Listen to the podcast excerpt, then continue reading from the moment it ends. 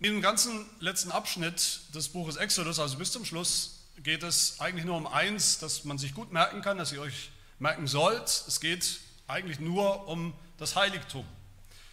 Es geht um ein von Menschen gebautes Heiligtum aus vertrauten, bekannten Baumaterialien, die man eben so benutzt, die man kennt, auch edlen Baumaterialien, aber ein, ein Heiligtum, das Mose mit seinen Bauarbeitern, mit seinen Helfern und Künstlern bauen soll, nach einem bestimmten Bauplan, genau nach dem Bauplan, den Gott Mose gegeben hat.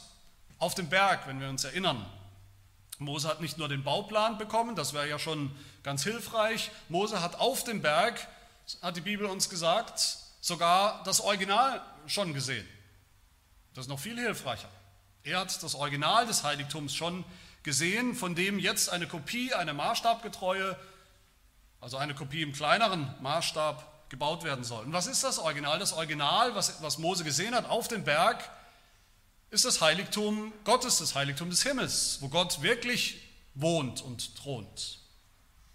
Nach diesem Original will Gott ein Heiligtum auch auf der Erde haben und bauen lassen.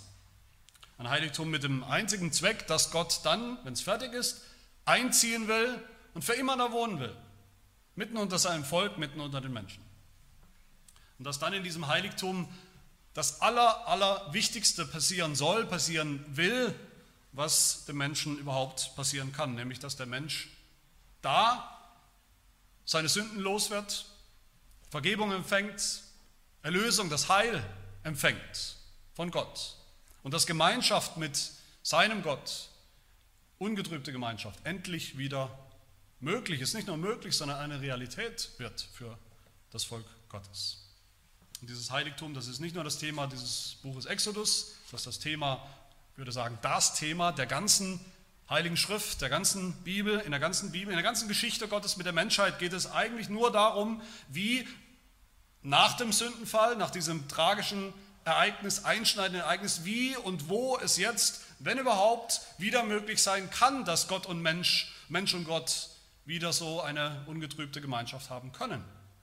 Darum geht es in der ganzen Geschichte. Und ich denke, wenn uns eins auffallen muss, wenn wir gerade diesen Text gelesen haben über das Heiligtum, diesen Abschnitt, dann, dass dieses Heiligtum ein Ort ist für alle menschlichen Sinne. Da ist richtig was los. Da ist was zu sehen und zu spüren und zu riechen und anzufassen und zu schmecken. Für alle menschlichen Sinne ist das. Da gibt es einiges für die Augen zu sehen. Dieses helle Licht von diesem großen Leuchter, goldenen Leuchter, den wir uns angeschaut haben. Wenn man reinkommt in das Heiligtum, ein, ein strahlendes, helles Licht. Dann alles glänzt aus Gold. Die ganzen Möbel, alles ist von Gold äh, überzogen. Dann diese großen, riesigen, farbenprächtigen Vorhänge mit vielen Details, die eingewebt sind, die wir auch schon gesehen haben. Da ist eigentlich viel Prunk und Gloria in diesem Heiligtum zu sehen für die Augen, dass man nur staunen konnte, als es dann fertig war. Da gab es viel für die Hände anzufassen, da gab es ganz feinen Leinenstoff, den man eigentlich sich sonst nicht leisten konnte. Da gab es reines, kühles, frisches Wasser. Da gab es Felle, haarige Felle von verschiedenen Tieren, auch seltenen Tieren. Und da gibt es einiges für den Geschmackssinn, wenn wir uns erinnern im Heiligtum. Da liegt frisch gebackenes, duftendes Brot auf dem Tisch. Da gibt es Wein, leckeren Wein. Da gibt es die besten Stücke vom Fleisch, gegrillt, frisch gegrillt über dem Feuer. Aber es gibt auch einiges für die Nase. Und damit wollen wir uns heute beschäftigen. Da gibt es einiges, was den Geruchssinn der Menschen damals angesprochen hat. Da gibt es den Geruch von Tieren, den ständigen Geruch, vielleicht sicherlich müssen wir eher sagen, den Gestank, den Gestank der Überreste von Opfertieren, die außerhalb des Heiligtums, in der Nähe natürlich, verbrannt wurden, Fell, Felle, Knochen, Fleischreste. Ich denke, wir können uns vorstellen, wie das riecht. Wir wissen alle, wie das riecht, wenn, wenn Haare anfangen zu brennen oder Fleisch verbrennt. Das sind alles wirklich keine angenehmen, das sind sehr durchdringende, beißende, unangenehme Gerüche. Und heute geht es hier auch in diesen vom ersten bis zum letzten Vers, den wir gerade gelesen haben, geht es um die Nase, geht es ums Riechen. Und Gerüche haben in der Bibel immer eine große Bedeutung. Wir lesen manchmal darüber hinweg, das scheint uns nicht so zentral zu sein, aber Gerüche haben eine große Bedeutung für den Menschen, aber auch für Gott in der Bibel. Und vier Gerüche wollen wir uns anschauen heute, wollen wir sozusagen in unsere Nase steigen lassen, imaginär zumindest. Erstens den Gestank der Sünde, dann zweitens den Geruch des Opfers, drittens den Geruch Christi und viertens den Geruch unserer Gebete. Zum ersten Punkt, zum, zum Gestank der Sünde. Ich hoffe, wir, die meisten erinnern sich an letzte Woche, was wir gesehen haben in der letzten Szene, in dem letzten Kapitel, eine sehr blutige Szene. Wenn man sie wirklich auf sich wirken lässt, auch eine schockierende Szene, weil alles mit Blut verspritzt und verschmiert war, weil da viel Blut floss, weil da viel, viele Tiere, tote Tiere, Tierkadaver, Opfertiere lagen und hin und her getragen und geopfert und verbrannt und wie auch immer aufgeteilt wurden. Aber diese Szene war nicht nur schockierend anzusehen, das war auch sicherlich eine, eine Zumutung für die Nasen aller Menschen, die da irgendwie dabei waren und beteiligt waren. Blut stinkt, tote Tiere stinken sehr schnell, besonders in dem, in dem Wüstenklima, in dem wir ja sind, mit viel Hitze. Der Tod stinkt. All das, was wir da sehen, das war nicht nur die Symbolik des Opfers, das haben wir uns angeschaut, das war auch, da lag auch der Geruch oder der Gestank des Todes in, in der Luft. Und er gehört mit dazu zum Drama, zur Geschichte der Bibel. Der Geruch des Todes. Der Apostel Paulus sagt einmal im Neuen Testament, im zweiten Korintherbrief, dass all die, die der Welt das Evangelium bringen, Christus bringen, Christus vor Augen halten, Christus verbreiten, dass sie damit einen Geruch des Todes zum Tode verbreiten. Das heißt, dass sie denen, die nicht, die, Jesus Christus nicht haben wollen, nicht das Evangelium haben wollen, in Wirklichkeit den Gestank des Todes vor Augen oder besser vor, vor die Nase halten. Ob sie wollen oder nicht. Den Leichengeruch, den alle Menschen an sich tragen, die dem Tod verfallen sind. Den Geruch des Todes, über den niemand spricht in unserer Welt. Wir sind alle fröhlich, wir sind immer fröhlich. In dieser lang oder dauerhaft anhaltenden Party des Lebens will kein Mensch reden oder hören oder schon gar nicht riechen den Geruch des Todes, der uns aber anhängt seit Adam. Als Gott Adam angedroht hat, wenn du nicht gehorsam bist, wenn du nicht mein Gebot hältst, wenn du dich abwendest von mir, dann wirst du sterben, dann wirst du ganz gewiss sterben, hat Gott gesagt. Was ist da passiert? Adam ist nicht sofort nach seiner Sünde, nicht sofort tot umgefallen, körperlich tot umgefallen. Aber ab diesem Zeitpunkt, dass die Bibel ganz eindeutig hat, Adam den Tod auf sich oder mit sich getragen, den Geruch des Todes. Und Gott mag diesen Geruch nicht. Gott mag den Tod nicht. Gott hat den Tod nicht erfunden und eingeführt in diese gute Schöpfung als eine natürliche Sache, wie wir oft sagen. Der Tod gehört zum Leben dazu. Der Tod ist nicht natürlich. Der Tod ist ein Feind, eine Strafe. Der Tod ist ein verdammter Fluch über die Menschen, der nur über die, diese Schöpfung gekommen ist, weil der Mensch gesündigt hat, als Strafe. Und hier in, in, in, diesem Text, in dieser Szene haben wir jetzt das Heiligtum, in dem Gott doch endlich das, das Problem der Sünde ein für alle Mal lösen will. Und alles ist übertüncht von diesem furchtbaren Gestank. Der Gestank von geronnenem Blut, wahrscheinlich von Tausenden von Fliegen, die schon rumgeflogen sind in dieser Hitze, der Geruch von übergangenem Fleisch, vielleicht schon von Maden befallen, von verbrannten Knochen und Opfertieren. Und wir erinnern uns, all das, diese Opfertiere waren nötig, notwendig, absolut notwendig. Warum? Als Opfer, als blutiges Opfer für uns, damit wir nicht, damit unser Blut nicht vergossen werden muss, damit wir nicht selber so ausbluten müssen und vor die Hunde gehen müssen. Und was wir hier sehen, meine Lieben, ist, dass diese Opfer, diese Vergebung von Sünden, um die es geht, dass das nicht, also überhaupt nicht möglich war, dass das nicht passieren und stattfinden konnte ohne einen widerlichen Gestank. Widerlich für alle Beteiligten, für den Priester, für das Volk, widerlich auch, wie gesagt, in Gottes Nase. Gott kann diesen Gestank nicht ausstehen, weil es der Geruch, der Gestank der Sünde ist und des Todes. So sollten wir zuallererst mal über uns denken, als Menschen. Nicht als Menschen, die doch einigermaßen in Ordnung sind, über die Gott doch sich immer wieder mal freuen muss, wenn wir mal wieder mal was tun, was nicht ganz schlecht ist, sondern vielleicht sogar gut ist. Vielleicht denken wir sogar von uns, dass wir Menschen sind, von Hause aus, die Gott gut findet. Ein Wohlgeruch in seiner Nase. Aber das ist nicht so. Wir sind Menschen, die den Gestank der Sünde und des Todes an uns tragen. Ein Gestank, der Gott verhasst ist. Und dieser Gestank, das ist dann auch der Hintergrund oder der Grund überhaupt für den Geruch, für den dieser Räucheraltar zuständig ist. Das ist unser zweiter Punkt hier, der Geruch des Opfers. Der Räucheraltar, das sehen wir hier, das sollte ganz ähnlich aussehen eigentlich wie ein anderer Altar, wie dieser Opferaltar, ein bisschen kleiner, auch mit, oder der, der Räucheraltar mit Gold überzogen. Wir haben gesehen, mit Gold, Gold ist, das ist die Farbe, die zeigt, dass dieses Möbelstück ganz in der Mitte im inneren Heiligtum stehen soll. Alles, was da drin ist, muss mit Gold überzogen sein, weil es Gott ganz nah ist, mit dem allerwertvollsten Material. Und wozu war dieser Räucheraltar da? Was, was war seine Aufgabe?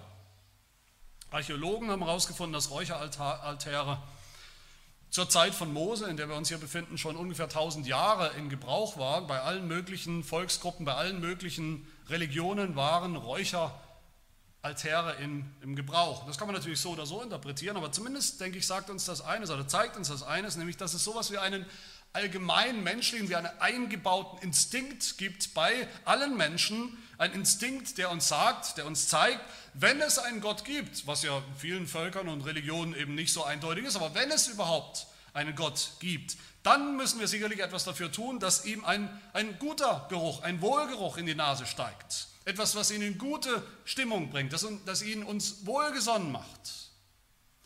Ein, ein Geruch, der ihn vielleicht ablenkt von unserem eigenen Gestank, dem Gestank der Sünde und des Todes, dem Verwesungsgeruch. Und so ist es auch tatsächlich. Der Gott der Bibel, des Alten und Neuen Testaments, hat eine empfindliche Nase. So steht es immer wieder in der Bibel. Und auch hier, Vers 7, heißt es dann, Aaron soll wohlriechendes Räucherwerk auf diesem Altar räuchern, morgen für morgen. Wenn er die Lampen zurichtet, soll er es räuchern und auch wenn er zur Abendzeit kommt, soll er es räuchern als ein beständiges Räucherwerk vor dem Herrn. Das heißt, die erste, allererste Aufgabe dieses, dieses Räucheraltars war es, den Gestank des Todes und der Sünde wegzunehmen vor Gott.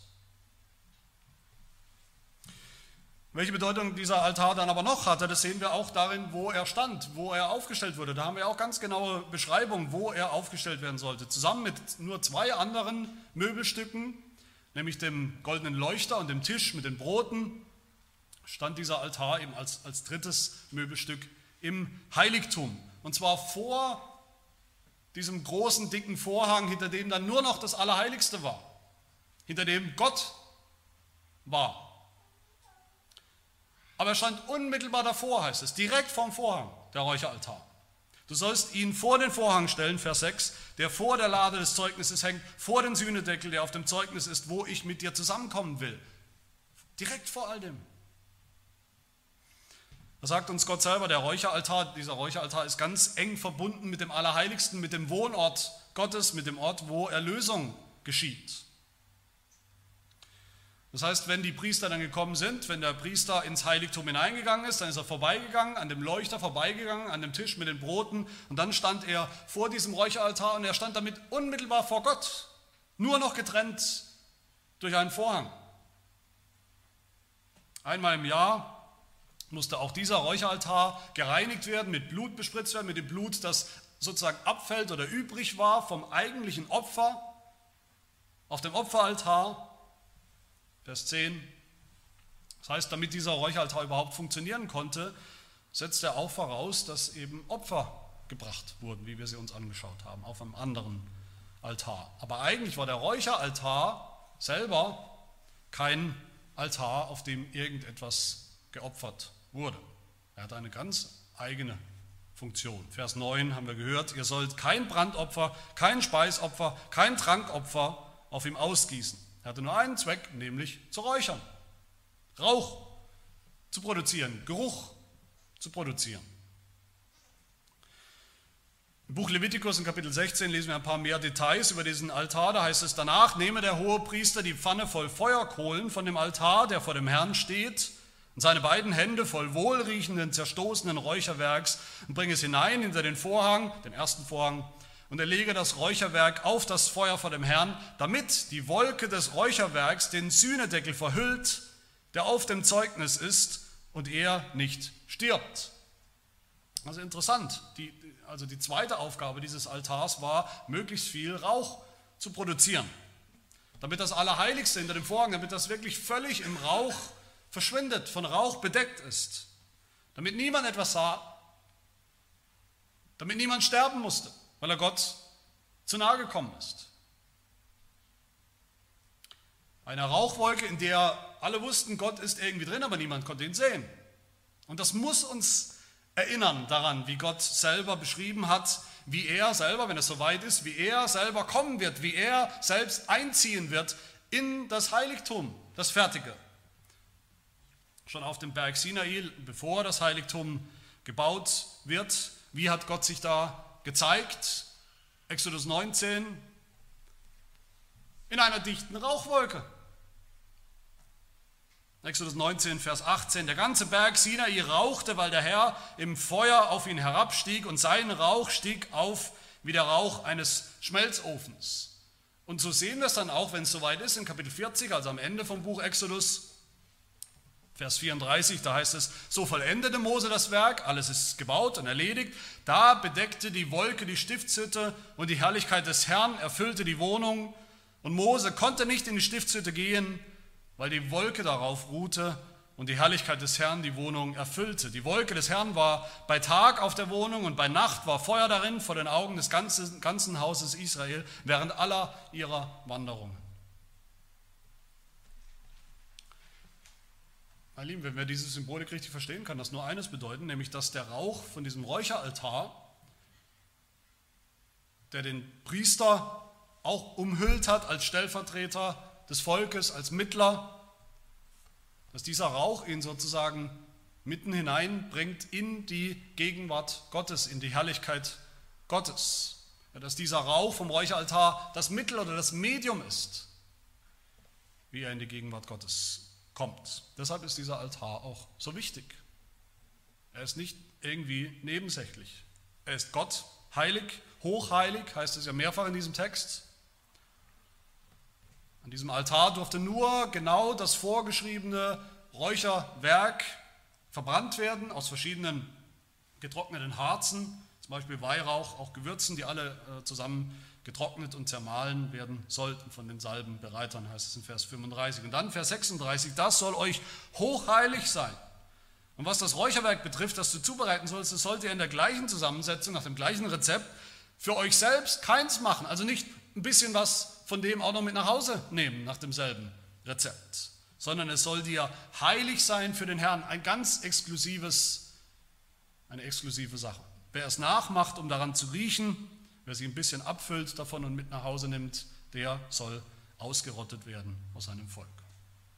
Haben wir es auch in Vers 9 gehört, ihr sollt kein fremdes Räucherwerk auf diesem Altar bringen, nur genau das vorgeschriebene Rezept. Was bedeutet das fremdes Feuer oder Räucherwerk, das Gott nicht vorgeschrieben hat. Das sehen wir ganz plastisch in der Geschichte von Nadab und Abihu, den Söhnen Aarons, von denen ja hier auch in diesen Texten immer wieder die Rede ist, die nächste Generation von Priestern. In einer sehr einprägsamen Geschichte in Levitikus 10, da hören wir, wie eben Nadab und Abihu was tun. Sie machen mal ein anderes, sie benutzen mal ein anderes Rezept für das Räucherwerk. Räucherwerk, das Ihnen vielleicht besser gefällt, der Geruch gefällt Ihnen vielleicht besser als das, was hier vorgeschrieben ist. Und das ist fremdes Feuer. Und da lesen wir in Leviticus 10, die Söhne Aarons, Nadab und Abihu nahmen jeder seine Räucherpfanne und taten Feuer hinein, legten Räucherwerk darauf und brachten fremdes Feuer dar vor den Herrn, das er ihnen nicht geboten hatte. Da ging Feuer aus von dem Herrn und verzehrte sie, sodass sie starben vor dem Herrn.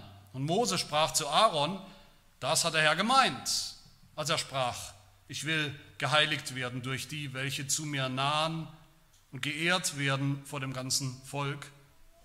Und Aaron schwieg still. Natürlich schwieg Aaron still. Aaron war natürlich unter dem schockierenden Eindruck, dass seine Söhne gestorben sind, weil sie sich nicht an die Vorschrift Gottes gehalten haben. Spätestens da hat Aaron als hoher Priester kapiert, wie wichtig dieser Räucheraltar ist. Wie heilig, wie strategisch wichtig im, Heil, im Heilsplan Gottes.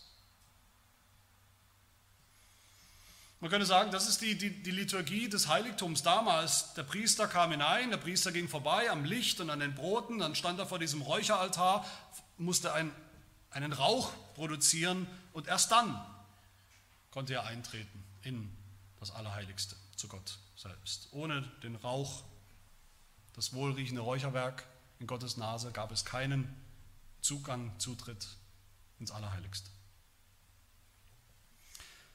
Aber was ist jetzt die wahre Bedeutung, die geistliche Bedeutung, wenn wir so wollen, von all dem? Was, worum geht es hier? Das sehen wir dann ganz deutlich mit Hilfe des Neuen Testaments, das einiges zu sagen hat zu diesem Rauch. Das ist mein dritter Punkt.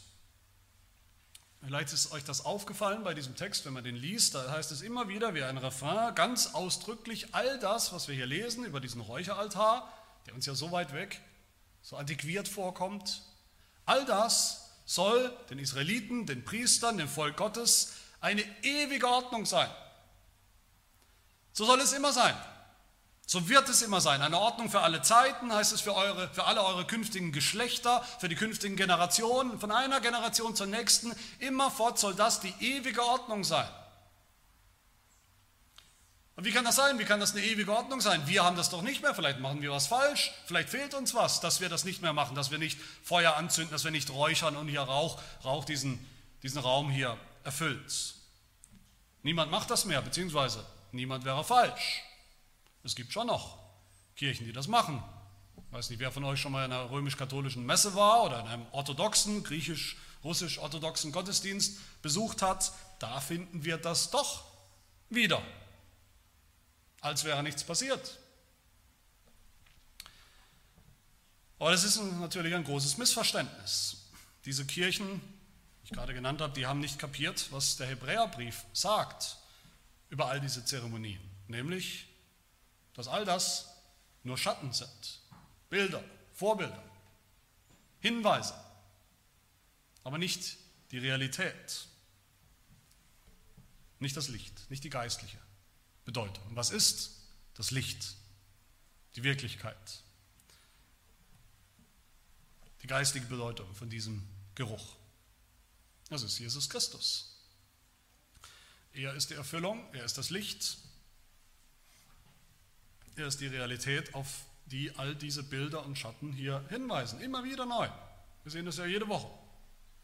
Er, er ist das Licht, das Licht der Welt, das all diese Schatten erhält sodass es hoffentlich bei uns Klick macht und, und, und wir kapieren, ah, darum geht es hier wirklich in diesen Texten. Wir wollen zu Gott kommen, hoffe ich. Wir wollen Gemeinschaft mit ihm haben, wir wollen Vergebung für unsere Sünden haben, wir wollen an, angenehm sein bei Gott, annehmbar sein vor Gott, aber wir stinken als Sünder. Wir stinken nach Tod und so will uns Gott nicht haben. Und in, in dem ganzen Gestank der Sünde, in dem wir kommen, da gibt es nur einen einzigen Wohlgeruch, der Gott in die Nase steigt, den Gott wirklich mag und haben möchte. Und das ist der Geruch des Opfers Jesu Christi, seines Sohnes, an unserer Stelle. So sagt es der Apostel Paulus in Epheser 5, dass nämlich Christus sich selbst für uns gegeben hat als Darbringung und Schlachtopfer zu einem lieblichen Geruch für Gott. Christus ist der liebliche Geruch in Gottes Nase,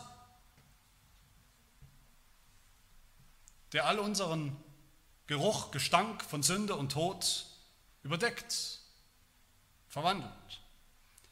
Und in ihm, in Jesus Christus, können auch wir wieder ein Wohlgeruch in Gottes Nase sein. Habe am Anfang zitiert von Paulus aus dem zweiten Gründerbrief, wo er spricht vom Geruch des Todes. Aber da ist auch die Rede vom Geruch des Lebens. Paulus sagt da über das Evangelium, über die, die das Evangelium bringen, an das Menschen dann glauben, sagt er, Gott aber sei Dank, der uns alle Zeit in Christus triumphieren lässt und den Geruch seiner Erkenntnis durch uns an jedem Ort offenbar macht. Denn wir sind für Gott ein Wohlgeruch des Christus unter denen, die gerettet werden, ein Geruch des Lebens zum Leben. Ohne Christus riechen wir nur nach Tod, nach dem Tod, den wir verdient haben, den wir auch bekommen. Aber in Christus, im Glauben an Jesus Christus, riechen wir nach dem Leben, riechen wir nach dem ewigen Leben, das er uns gebracht hat. Und diesen Geruch nimmt Gott an. Der gefällt ihm. Dass Christus, dass es um Christus hier geht, dass Christus der Geruch des Räucheraltars ist, das sehen wir auch in der Geschichte, auch in einer anderen Geschichte aus dem Neuen Testament, in Lukas 12, der Geschichte mit Maria, der Schwester von Lazarus, dem Lazarus übrigens, der gestorben war und von dem es ausdrücklich heißt in der Schrift, dass er schon stank, den Gestank des Todes an sich hatte. Maria hat an Jesus geglaubt, dass er das Licht ist, die Realität, die Wahrheit ist. Und was, was hat sie getan? Deshalb, sie nahm, heißt es im Text, Spezerei, wie wir es hier finden. Sie nahm Salbe oder Räucherwerk, dieselben Inhaltsstoffe eigentlich in anderer Form. Und sie nahm es und sie salbte Jesus damit. Warum? Weil sie wusste, dass er bald sterben wird, dass er bald sterben wird als Opfer. Und da lesen wir in Lukas 12, da nahm Maria ein Pfund echten köstlichen Naden, Salböls, salbte Jesus die Füße, trocknete seine Füße mit ihren Haaren. Das Haus aber wurde erfüllt vom Geruch des Salböls. Und das heißt nichts weniger, als dass das, das, das Haus hier zu einer Art Heiligtum wurde in diesem Moment, wo sie Jesus Christus als wahres Opfer und Priester angebetet hat. Und da haben wir diesen Geruch. Und Jesus selber hat gesagt, dies hat sie getan, dies hat sie für den Tag meines Begräbnisses, meines Todes aufbewahrt. Das hat sie getan, um deutlich zu machen, dass ich nicht stinkend ins Grab gehen werde sondern das Leben bringen werde, ein, ein Wohlgeruch für die Menschen, ein Wohlgeruch vor Gott. Und genau so, also in diesem Sinn, in Jesus wird diese Vorschrift hier aufrechterhalten für alle Generationen, also eine ewige Ordnung. In diesem geistlichen Sinn. Nicht indem wir die Schatten aufrechterhalten, nicht indem wir wieder uns vielleicht Messdiener anschaffen, die mit ihren silbernen Schalen da Weihrauch anzünden und, und, und kräftig räuchern. Das ist ein Rückschritt. Das ist nicht ein Leben im Glauben, in der Realität, um die es geht. Aber noch einen letzten Geruch sehen wir hier, den wir nicht vergessen wollen und dürfen. Nicht nur Jesus, was er getan hat, ist ein Wohlgeruch in Gottes Nase, sondern auch wir können räuchern und einen Wohlgeruch produzieren, der aufsteigt in Gottes Nase. Was konkret ist denn der Rauch, der aufsteigt von diesem Räucheraltar? Ja, das Opfer Jesu, sein Blut vom Opferaltar muss den Räucheraltar reinigen, haben wir gesehen. Aber nachdem das passiert ist, hat dieser Altar, der Rauch, eben noch eine weitere Bedeutung. Schon im Alten Testament sehen wir das werden wir eigentlich auf die richtige Spur gebracht. In den Psalmen, vor allem in Psalm 141 hören wir gleich am Anfang, Herr, ich rufe zu dir, eile zu mir, schenke meiner Stimme Gehör, wenn ich dich anrufe, lass mein Gebet wie Räucherwerk gelten vor dir, das Aufheben meiner Hände wie das Abendopfer. Das heißt, das Gebet, das Gebet von Gläubigen im Alten Testament und im Neuen Testament, dass dieses Gebet ist wie Räucherwerk, das aufsteigt, das morgens und abends gebracht wird auf einem geistlichen Räucheraltar und dann aufsteigt als ein Wohlgeruch vor Gott. Es war wohl schon damals so, in, in, unserer Zeit, in der wir uns befinden, in Israel, dass das Räuchern, also der Rauch, der aufgestiegen ist, der aus dem Zelt heraus aufgestiegen ist in den Himmel, dass diese dieses Phänomen oder diese Bewegung, die die Israeliten motiviert hat und inspiriert hat, das zu begleiten durch ihre Gebete, mit Gebet zu begleiten. So sehen wir es dann auch bis ins Neue Testament hinein. Zur Zeit Jesu, wo es ja noch ein sichtbares Heiligtum gab, ein Tempel mit einem Räucheraltar, den gab es ja noch. Und wieder im Lukas-Evangelium, da hören wir von einem Zacharias, einem Priester, nicht zufällig. Lukas 1 heißt es, was, was tut dieser Priester? Es geschah aber, als er seinen Priesterdienst vor Gott verrichtete, zur Zeit, als seine Abteilung an die Reihe kam, da traf ihn nach dem Brauch des Priestertums das Los, dass er in den Tempel des Herrn gehen und räuchern sollte. Und die ganze Menge des Volkes betete draußen zu der Stunde des Räucherns. Da haben wir diese Verbindung. Da erschien ihm ein Engel des Herrn, der stand zur Rechten des Räucheraltars. Und Zacharias erschrak, als er ihn sah, und Furcht überfiel ihn. Aber der Engel sprach zu ihm, fürchte dich nicht, Zacharias, denn dein Gebet ist erhört worden. Das heißt, der Priester, der die Aufgabe hatte zu räuchern, der Priester hatte auch die Aufgabe zu beten. Das Räuchern war begleitet und, und, und ein, eigentlich ein Symbol von Anfang an für das Gebet, die Fürbitte des Priesters. Solange es Rauch gab, gab es Gebet. Und ganz deutlich wird das im Neuen Testament der, im Buch der Offenbarung, Kapitel 5, vor dem Lamm, dem Opfer, vor dem Lamm, das geschlachtet war, vor Jesus Christus. Da stehen die 24 Ältesten, die die Kirche, die ganze Kirche repräsentieren. Und was tun sie? Was haben sie dabei? Was bringen sie vor den Thron, den Gnadenthron im Allerheiligsten? Was tun sie? Offenbarung 5, Vers 8. Sie fielen nieder vor dem Lamm und sie hatten jeder eine Harfe und eine goldene Schale voll Räucherwerk. Das sind die Gebete der Heiligen. In Kapitel 8 finden wir die Geschichte von einem Engel, der eigentlich in der Offenbarung nur eine einzige Aufgabe hat, dieser Engel.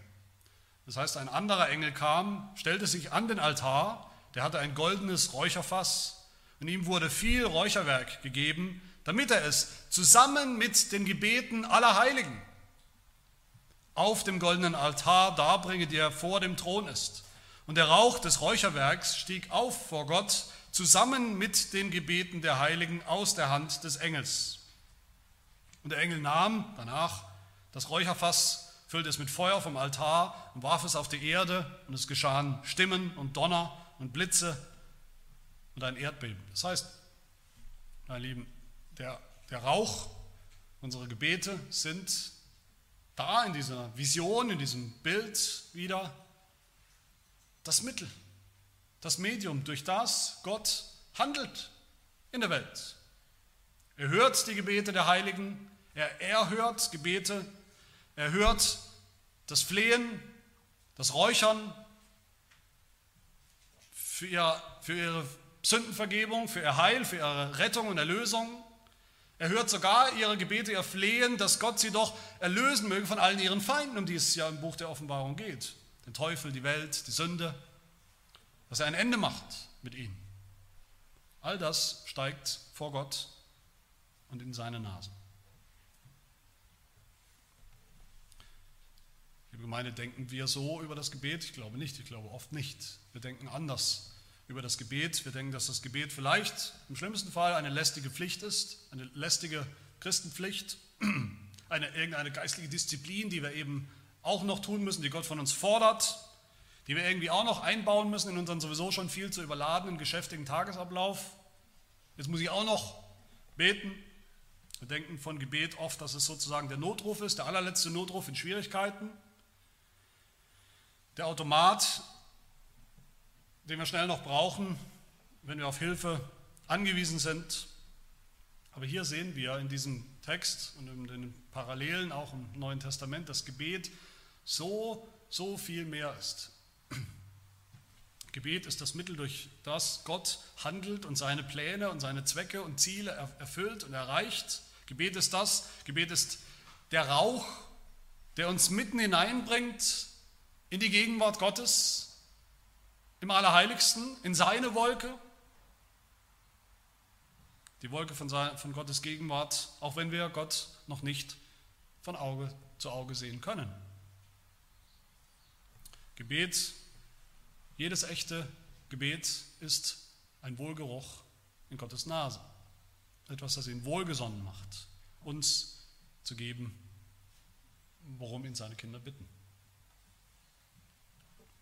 Und wir brauchen nur, überhaupt nur zwei Dinge, damit Gott unsere Gebete erhört, damit unser Gebet bewirkt, das, was Gott hier verspricht. Erstens, wir brauchen Christus. Jedes Gebet braucht einen Mittler, einen Fürsprecher, einen Priester, das sehen wir ja hier. Der Priester ist immer der Erste, der betet. Das ist seine Aufgabe.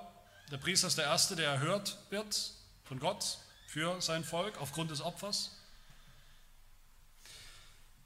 Sicher haben wir alle Tage, auch die stärksten Christen haben Tage, wo wir uns fragen, ob Gott uns überhaupt hört, ob er unsere Gebete überhaupt hört, ob er unsere Gebete überhaupt erhört. Warum sollte er unser Gebet erhören? Woher weiß ich, ob er erhört oder nicht? Ob ich überhaupt bete im Einklang mit seinem Willen? Woher weiß ich, dass er mir, wenn ich darum bitte, meine Sünden vergeben wird, dass er mich annehmen wird? Da habe ich gute Nachrichten, nicht ich. Gott selber, die Bibel sagt in Römer 8, Vers 34, wer will uns verurteilen? Christus ist es doch, der auch zur Rechten Gottes ist, der auch für uns eintritt. Wie tut er das? Er tut das im Gebet. Er tritt für uns ein im Gebet. Ganz ähnlich Hebräer 7, 25, wo es auch über Jesus heißt, über den Hohenpriester Jesus heißt, den wir hier sehen, als Aaron, als Vorbild. Da heißt es, daher kann er, Jesus, der Hohepriester, auch diejenigen vollkommen erretten, die durch ihn zu Gott kommen, weil er für immer lebt, um für sie einzutreten.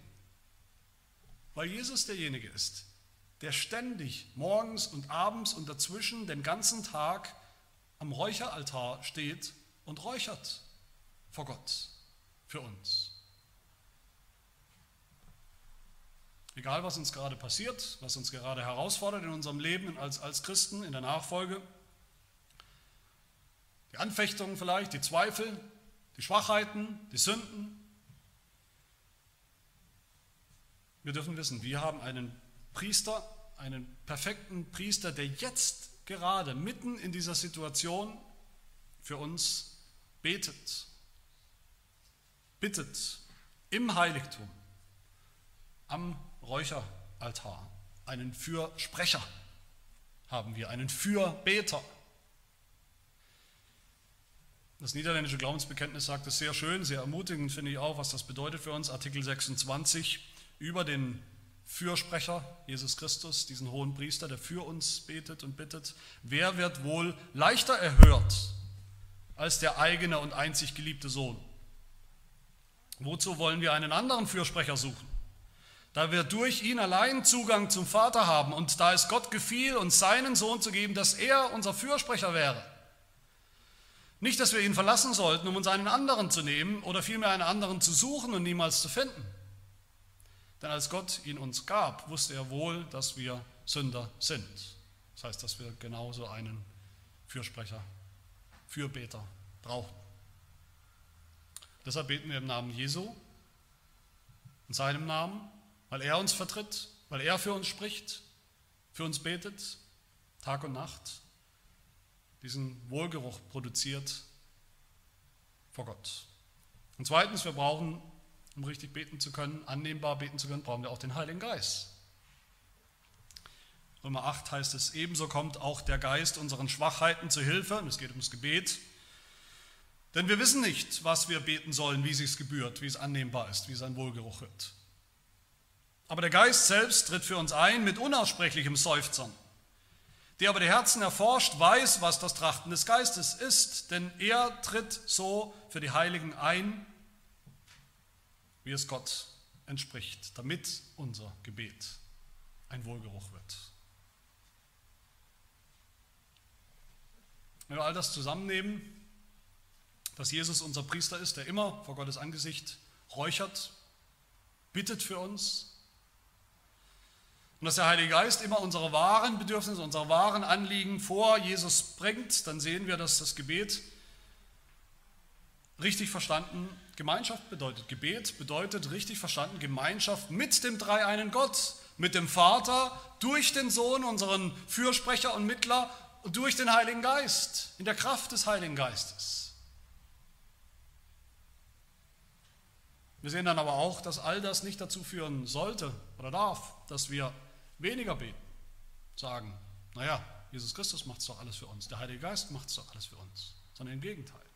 Sollte dazu führen, dass wir umso mehr beten, weil unsere Gebete so, weil wir so wissen dürfen, dass sie gereinigt sind, geheiligt sind, wirksam gemacht werden durch Christus, durch den Heiligen Geist, weil sie so erreichen, weil sie so erfüllen alles, was Gott uns zusagt und verspricht und ergreifen. Ein süßlicher Geruch werden, ein lieblicher Geruch werden in Gottes Nase. Lasst uns so beten, immer und immer wieder, morgens und abends, immer wieder diesen Rauch aufsteigen lassen in den Himmel, in das wahre Heiligtum vor Gott in seine Nase, weil das ja alles am Ende auch das Ziel ist, oder nicht? Dass wir eines Tages im wahren Heiligtum sein werden, vor Gottes Angesicht, im Himmel, mitten in der Wolke, der Herrlichkeit, der Gegenwart Gottes, wo wir Gemeinschaft haben werden mit ihm, mit Gott, da wo es keinen Gestank mehr gibt, den Gestank der Sünde nicht mehr geben wird, den Gestank des Todes nicht mehr geben wird, sondern nur noch alles eingehüllt sein wird in den Wohlgeruch des Opfers Jesu Christi, das für uns gilt, das für uns ewig gilt, das ewig das Objekt unserer Anbetung sein wird. Gott in Jesus Christus durch den Heiligen Geist. Amen. Wir beten. Herr unser Gott, wir danken dir, dass Jesus Christus, sein Leben, sein Opfer, der liebliche Geruch ist in deiner Nase, der dir gefällt, den du annimmst, der Geruch, der den Gestank unserer Sünde und des Todes übertüncht, auslöscht, verwandelt, sodass auch wir jetzt ein Wohlgeruch sind in ihm, inklusive unserer Gebete. Herr, nimm sie an, unsere Gebete, auch jetzt, wo wir beten, dass du uns alle in dein Heiligtum bringen wirst, schon jetzt im Glauben und eines Tages im Schauen. Und das bitten wir auch jetzt im Namen unseres Mittlers und Fürsprechers, unseres Hohenpriesters Jesus Christus. Amen.